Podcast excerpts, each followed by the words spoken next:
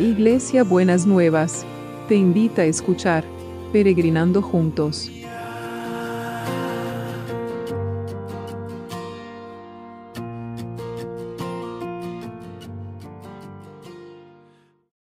Buenos días mis peregrinos y peregrinas, ¿cómo andamos para empezar este jueves? Ya estamos en jueves. Y hemos transcurrido la semana transitándolo de diferentes maneras y con diferentes situaciones, ¿no es cierto? Eh, pero en, todas esperando la manifestación de la presencia de Dios en nuestras vidas, ¿sí? Y el proverbio que tenemos para hoy es Proverbios 17 eh, en la traducción La Pasión en español y 1 y dice así, una vida sencilla y humilde con paz y tranquilidad es mucho mejor que un estilo de vida opulento sin nada más que peleas y contiendas en casa. Lo leo de vuelta. Una vida sencilla y humilde con paz y tranquilidad es mucho mejor que un estilo de vida opulento sin nada más que peleas y contiendas en casa. Cuánta verdad encierra este, este, este proverbio, ¿no es cierto? Eh, cuando vivimos en una casa con peleas y cuando contiendas, las riquezas que podamos tener o, las bendiciones económicas que podamos tener no son nada al, al lado de tener una familia, una vida sencilla, humilde con paz y tranquilidad, una familia unida, relaciones que nos sostengan, ¿no es cierto? Que no sean intercambios económicos, o que tengan otra motivación, sino que eh, la, sencillez, la humildad, la paz y la tranquilidad sea como esa, esa marca de, la vida, ¿no es cierto?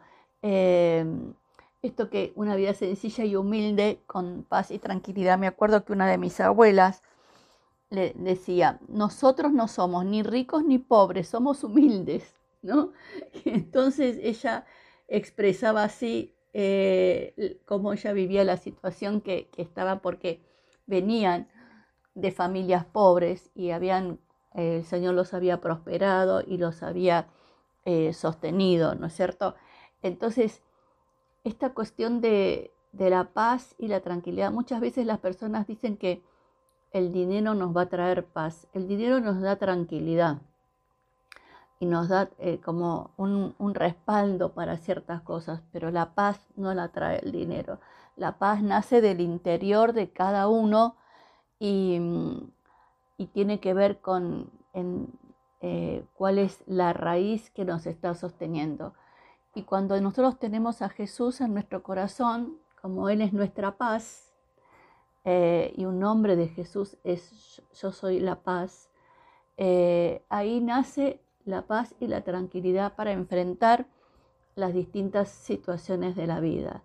Entonces, pensemos en el clima que nosotros tenemos en nuestras casas, en nuestras familias, interiormente en cada el clima interno de cada uno y de cada una, si es con paz y tranquilidad o es con peleas en el, en mi voz interior, ¿no? Y contienda en mi voz interior con los vínculos que tengo en el afuera, ¿no es cierto? Y elijamos tener una vida sencilla y humilde con paz y tranquilidad. Señor, una vida sencilla con paz y tranquilidad se construye.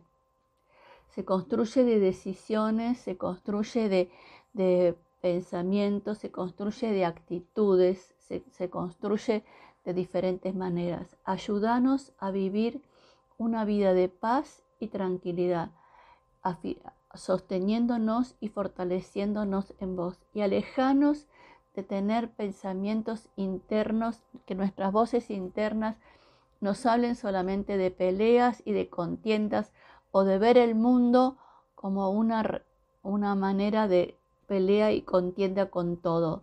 Señor, que podamos ver aún en medio de circunstancias complejas, cambiantes, eh, en, de las que estamos viviendo, que podamos asumirlas con paz y tranquilidad, porque vos sos la raíz que sustenta nuestras vidas. Y te damos gracias, te damos muchas gracias. en el nombre de Jesús. Muy bien, y vamos a orar. La verdad que, que me tiene como muy conmovida este tema de cómo se ha despertado el cáncer en la pandemia o cómo eh, nos hemos ido enterando, quizás por estar de otra manera más conectado, de situaciones de personas que eh, se, descubre que tienen un cáncer, ¿no es cierto? ayer me hablaban de un, de un, muchacho joven que tiene eh, tres hijitos y tiene un cáncer en la base del cráneo. Así que no, el nombre no me lo acuerdo, pero no importa, el Señor lo sabe. Vamos a hablar con Él y por todos los que están batallando con cáncer, ya sea que se enteraron ahora, ya sea que están en tratamiento, ya sea que están atravesando el tratamiento, que están luchando con esos tratamientos y que a lo mejor están viendo o no están viendo el resultado esperado, que el Señor pueda construir una sanidad nueva, que pueda destruir toda esta enfermedad y como decía siempre que no encuentren las células cancerígenas de qué alimentarse en el cuerpo y que se mueran por inanición. Señor, queremos traer a todos los que están sufriendo por esta otra pandemia de alguna manera, esta otra plaga, como, no sé cómo llamarla, que se ha desatado de, de cáncer, Señor, en personas jóvenes, en personas de distintas edades.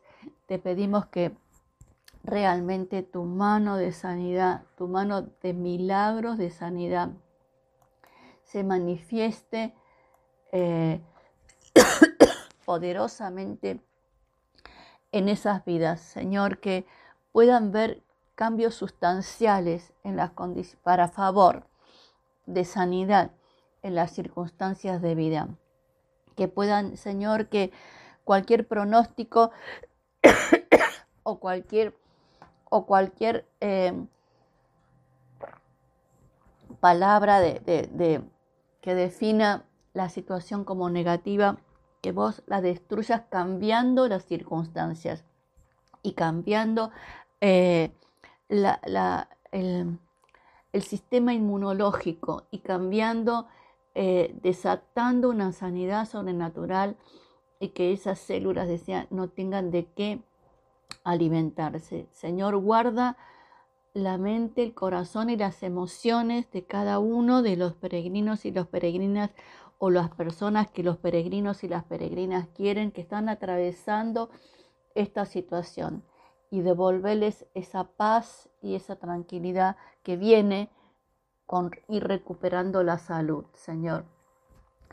Toda, toda situación de muerte, todo espíritu de muerte que quiera venir a rodear, lo echamos fuera en el nombre de Jesús y declaramos que la cruz de Jesús venció la muerte y pedimos de la vida resucitada de Jesús para cada una de estas personas que traemos delante de tu presencia y sabemos que vas a obrar en ellos, Señor. Vas a obrar lo mismo, vas a obrar con los que están por otro tipo de enfermedades o tienen que pasar otro tipo de tratamientos.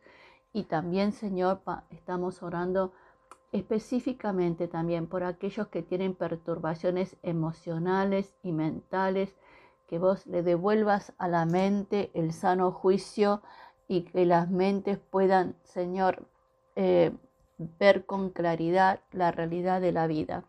Y oramos también, Señor, porque eh, con la pandemia se ha desatado una ansiedad eh, y, muchas personas están con crisis de ansiedad por, por todas las cosas que desataron la pandemia. Señor, te pedimos que vos le des fortalezcas el ser interior de cada una de las personas que están con trastornos de ansiedad para que puedan tener manejar la ansiedad y que la ansiedad no los maneje a ellos o a ellas.